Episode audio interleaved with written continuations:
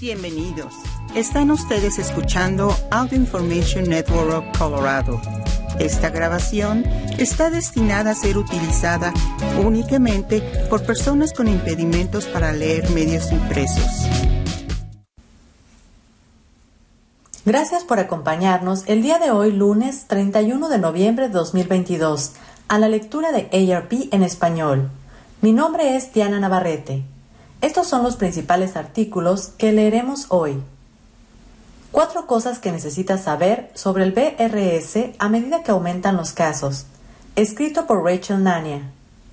Los votantes mayores de 50 años quieren que los políticos se pongan en su lugar. Escrito por Dana Bunis. Cómo sobreponerse a una separación. Escrito por Judith Newman. Y continuaremos con algunos artículos diversos. Salud, enfermedades y tratamientos. Cuatro cosas que necesitas saber sobre el BRS a medida que aumentan los casos. Los niños no son los únicos que corren peligro de contraer este virus respiratorio común. Más de 177 mil adultos mayores son hospitalizados cada año debido al BRS, definitivamente dentro del rango de hospitalizaciones anuales por la gripe, y aproximadamente 14 mil mueren a causa de la enfermedad. Y en este momento los casos de FRS están aumentando en muchas áreas del país. Los datos de los Centros, de los Centros para el Control y la Prevención de Enfermedades, por sus siglas CDC, muestran que las tasas de infección a nivel nacional se han disparado en las últimas semanas. Esta es una mala noticia justo antes de que los muchos expertos opinan que podría ser una temporada intensa de gripa y COVID-19. Los tres enfermedades, el BRS, la gripe y el COVID-19, comparten una lista similar de síntomas, y las tres causan complicaciones en adultos con ciertas enfermedades crónicas y en personas de 65 años o más. Creo que el VRS es un virus que ha pasado bastante desapercibido, pero es responsable de un número significativo de infecciones, dice el doctor Marshall Gillespie, jefe adjunto de la División de Enfermedades Infecciosas de Weill Cornell Medicine en Nueva York. Así que es algo que debemos tener en cuenta. Esto es lo que debes saber sobre el VRS, que incluye cómo ayudar a prevenir una infección y cómo detectar las señales de advertencia si te enfermas. 1. Es difícil diferenciar los síntomas de otras enfermedades comunes. Lo que hace el aumento de casos de VRS sea tan problemático, especialmente en esta época del año y debido a la pandemia, es que muchos de sus síntomas comunes coinciden con los del resfriado común, la gripe y el COVID-19. Una infección por VRS a menudo va acompañada de tos, fiebre y secreción nasal, dicen los CDC. Los síntomas también pueden incluir sibilancia, estornudos y disminución del apetito. Es posible que hasta notes algo parecido con la conjuntivitis o problemas similares a la sinusitis, agrega Gillespie. Es típico que estos síntomas aparezcan en etapas no todo al mismo tiempo. La mayoría de los adultos que contraigan BRS sufrirán un caso leve de la enfermedad, pero en algunos adultos, especialmente los adultos mayores que tienen sistemas inmunitarios más débiles, la enfermedad puede volverse grave y provocar neumonía o insuficiencia cardíaca congestiva. Las personas con asma y enfermedad pulmonar crónica también pueden sufrir síntomas más graves que dificultan la respiración. 2. La dificultad para respirar es una señal de que necesitas atención médica. Si sufres un caso fuerte de BRS, es posible que tengas que ser hospitalizado. La dificultad para respirar es una señal de advertencia de que debes buscar atención médica inmediata. Si tienes ataques o espasmos de tos que te dejan sin aliento, eso no es normal, dice Patricia A. Stinchfield, enfermera profesional pediátrica y presidenta de la National Foundation for Infectious Diseases, por sus siglas NFID. Lo mismo sucede si te quedas sin aliento mientras haces tareas rutinarias. Esto significa que tus pulmones, tu corazón y tu sistema circulatorio están haciendo un esfuerzo excesivo, dice Stinchfield. Del mismo modo, tener dificultad para respirar o una respiración rápida y poco profunda son señales de alerta de VRS grave en los bebés. Debes consultar con un médico si te sientes muy débil o si tus síntomas empeoran y no desaparecen, dice Clesby. Lo principal para los adultos mayores y los padres de niños pequeños es prestar atención a su instinto. Si tu instinto te dice esto no es normal y tengo miedo, debes llamar al médico de inmediato, dice Stinchfield. Un informe del NFID en inglés encontró que aunque los adultos con VRS y gripe reportan síntomas similares, los pacientes con VRS no buscan atención médica tan rápidamente como los pacientes con gripe. 3. No hay un tratamiento específico para el VRS. A diferencia de la gripe o el COVID-19, no hay un tratamiento antiviral disponible para la mayoría de los adultos que puedan detener el VRS, ni tampoco existe una vacuna que pueda ayudar a prevenirlo, aunque los investigadores están trabajando para desarrollar ambas cosas. Tampoco hay una prueba fácil en el hogar que te pueda decir si tu enfermedad se debe al FRS. Si vas al consultorio de tu médico con síntomas, probablemente te hagan una prueba de detección de varios virus para detectar diferentes opciones de tratamiento.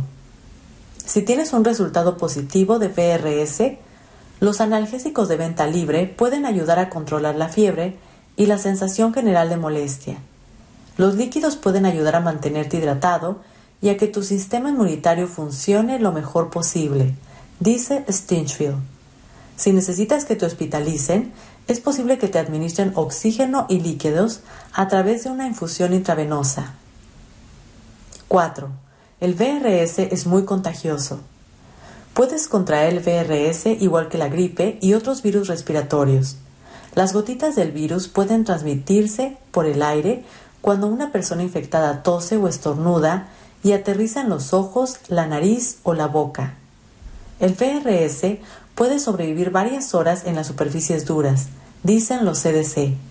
Así que asegúrate de limpiar las áreas de mucho contacto, picaportes, interruptores de luz y controles remotos del televisor, si tú o alguien con quien vives está enfermo.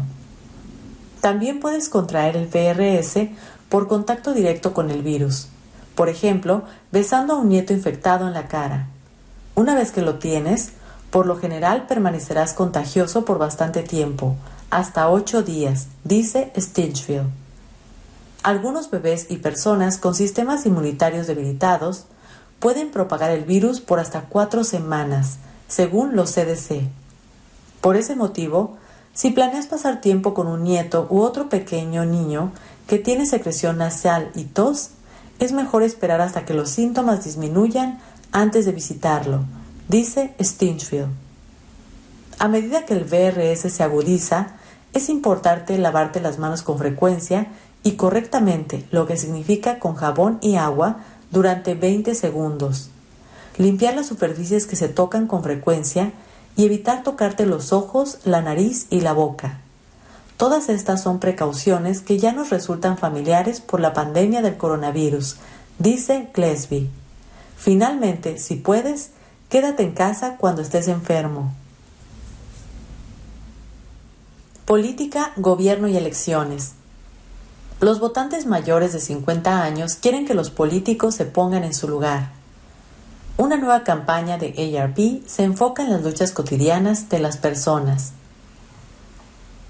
Si Kathy y Doug Ricketts recibieran en su cocina a un candidato a un, cargo público, lo instarían a no hacer promesas vacías y a practicar lo que predica cuando se trata de servir a las personas en las zonas rurales del país. Angie Roman quiere que el líder electo entienda la importante que es el gobierno que apoya a los cuidadores familiares como ella y su esposo, quienes ponen sus vidas en segundo plano para cuidar a sus seres queridos. Roman y los Ricketts son solo tres de los más de 35 mil adultos mayores que contestaron al llamado de ARP para describir sus luchas cotidianas como parte de la nueva campaña In My Shoes, pónganse en mi lugar. Hemos escuchado a los adultos mayores decir que se sienten invisibles y que los políticos no entienden los desafíos que enfrentan todos los días, dice Nancy Limond, vicepresidenta ejecutiva y directora de activismo y compromiso de ARP. Quieren que los candidatos se pongan en su lugar y se concentren en los asuntos que les importan.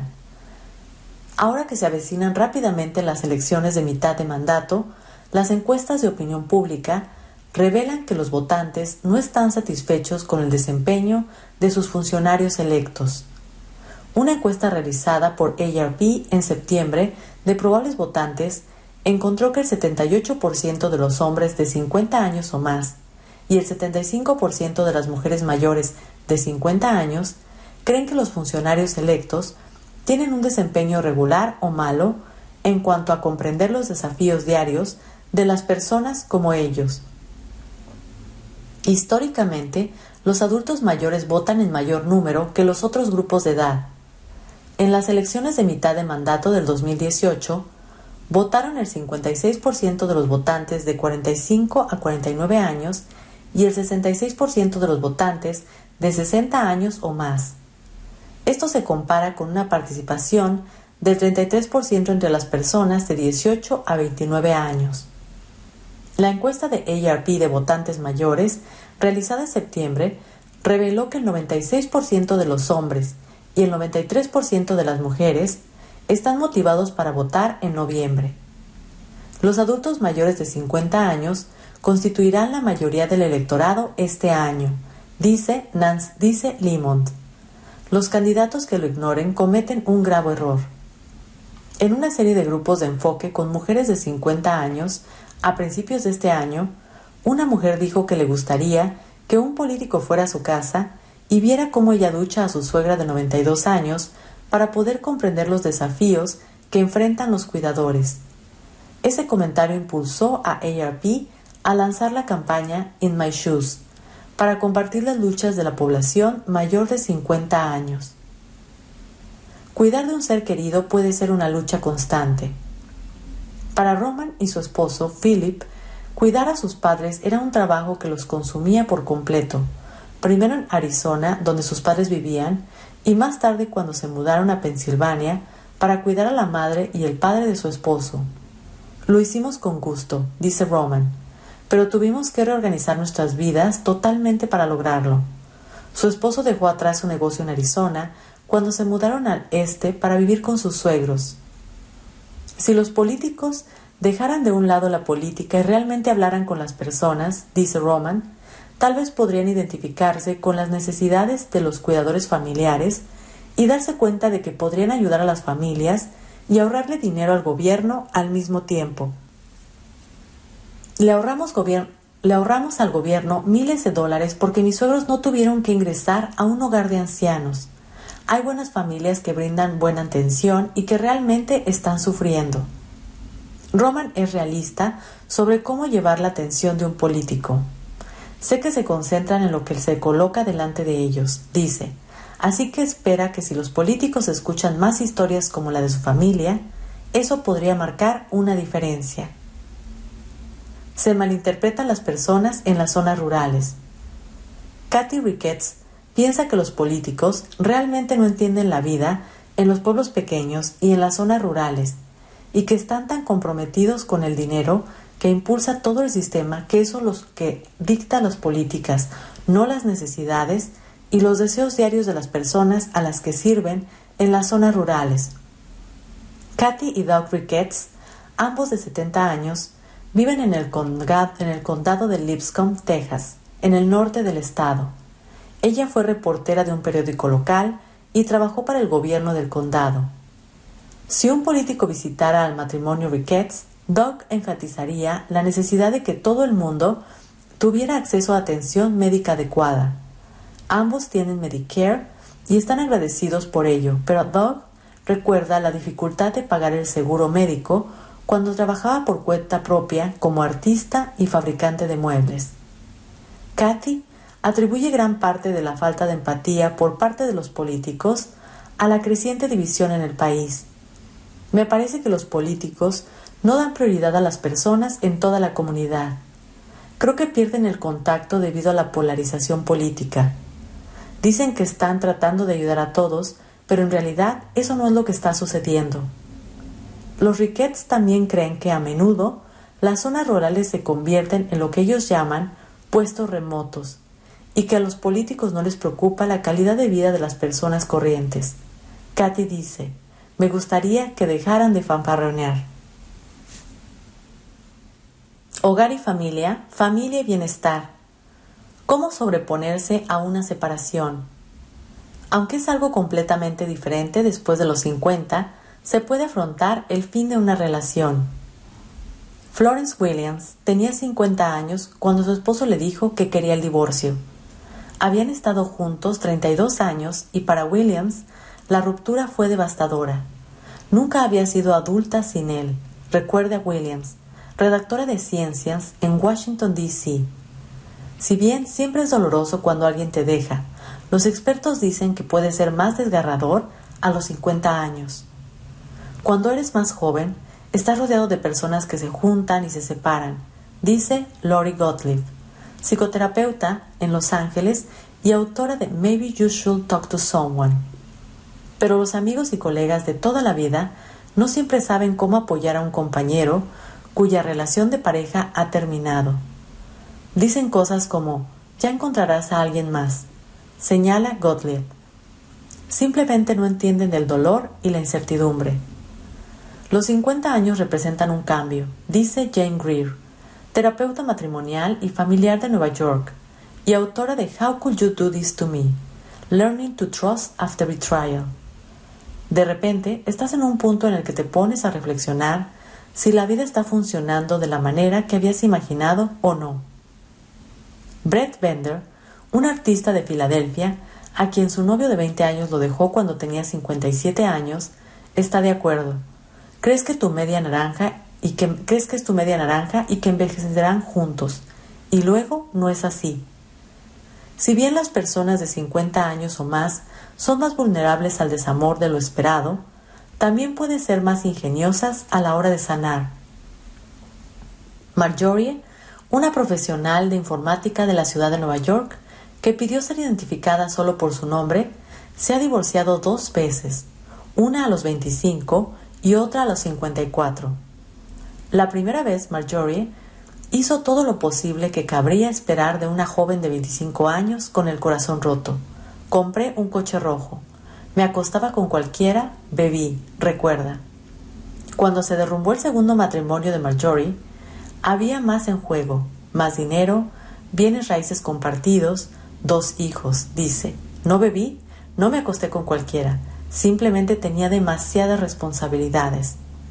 Tales responsabilidades, además de las prioridades diferentes, tienden a hacer que una persona con el corazón roto sea más resiliente, señala Greer. Es más probable que un hombre o una mujer de 50 años se doble, pero no se rompa, bajo el estrés de una relación rota que alguien más joven. Así es como funcionó para Joe Casal, un exagente deportivo de Delray Beach, Florida. Desamor a mis 20 años. Devastado, pero el tiempo está de mi lado. Escribió en un mensaje de Facebook. Desamor a mis 50 años, más devastado y pensando que el tiempo no está de mi lado. Pero luego te das cuenta de que no se trata de cuánto tiempo tienes, sino de lo que haces con el tiempo que tienes. Ahí es cuando se enciende la bombilla. Te das cuenta de que como el buen vino, mejoras con la edad. Aún así, todo el conocimiento del mundo que uno tenga de uno mismo no puede eliminar el dolor del rechazo por parte de un compañero de vida o la necesidad de reflexionar y sanar. Los terapeutas que trabajan con personas que se han quedado solteras pueden sugerir una estrategia triple para sanar. 1. Ve la imagen completa. Reconoce que esta pérdida, esta pérdida se superpone a otras, aconseja Gottlieb.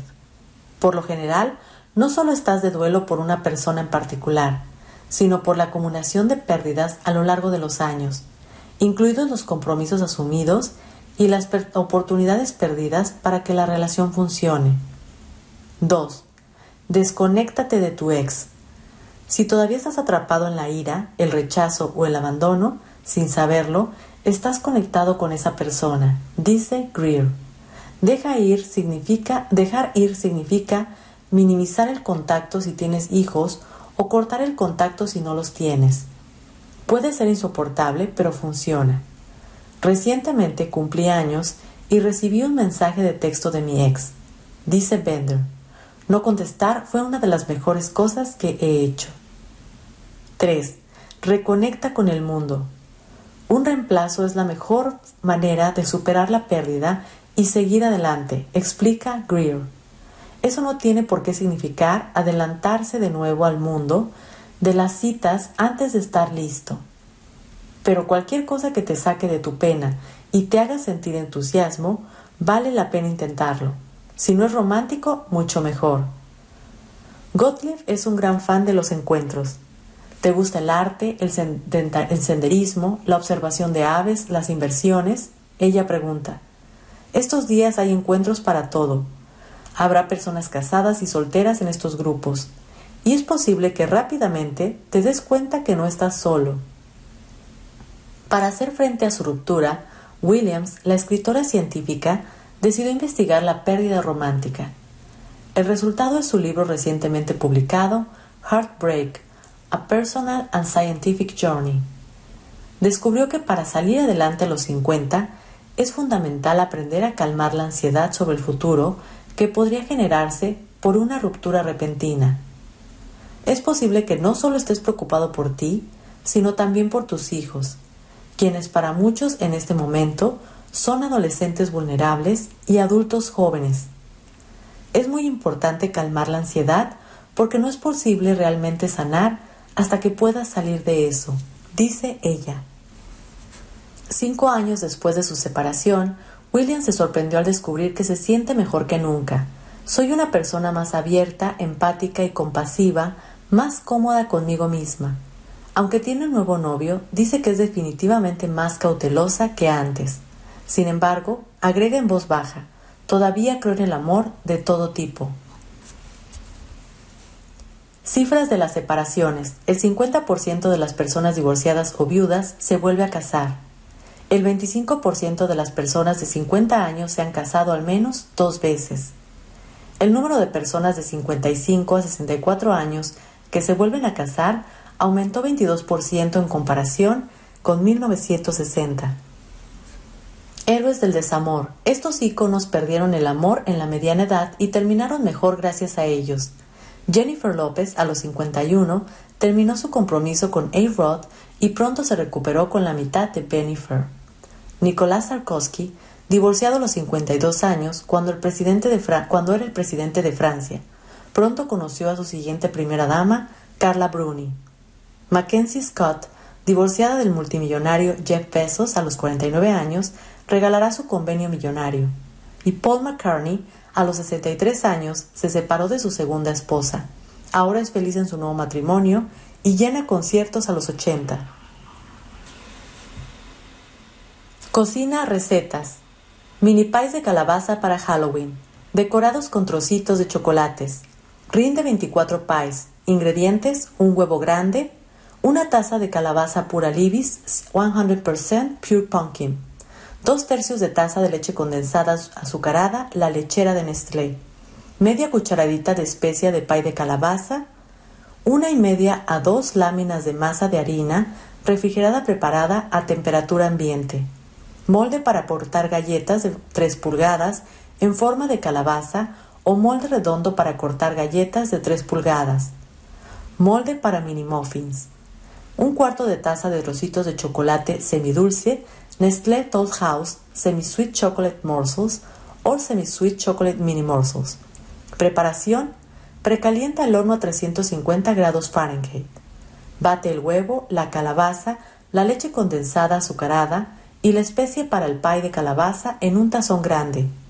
Desenrolla la masa de harina o, o cortezas de pie sobre una superficie harinada. Corta 24 pies en forma de calabazas de la corteza. Coloca los pies en forma de calabazas en el, molde para muffins. Agrega una cucharada de relleno en cada molde. Hornea durante 16 a 18 minutos o hasta que el relleno esté cuajado Déjalos enfriar completamente en los moldes sobre una rejilla. Decora los mini pies con los trocitos para crear jack lanterns de Halloween. Gracias por acompañarnos en esta edición de ARP en español. Mi nombre es Diana Navarrete. Si ha disfrutado de este programa, por favor suscríbase a nuestro servicio gratuito en nuestra página web www.aincolorado.org o llamando al 303-786-7777.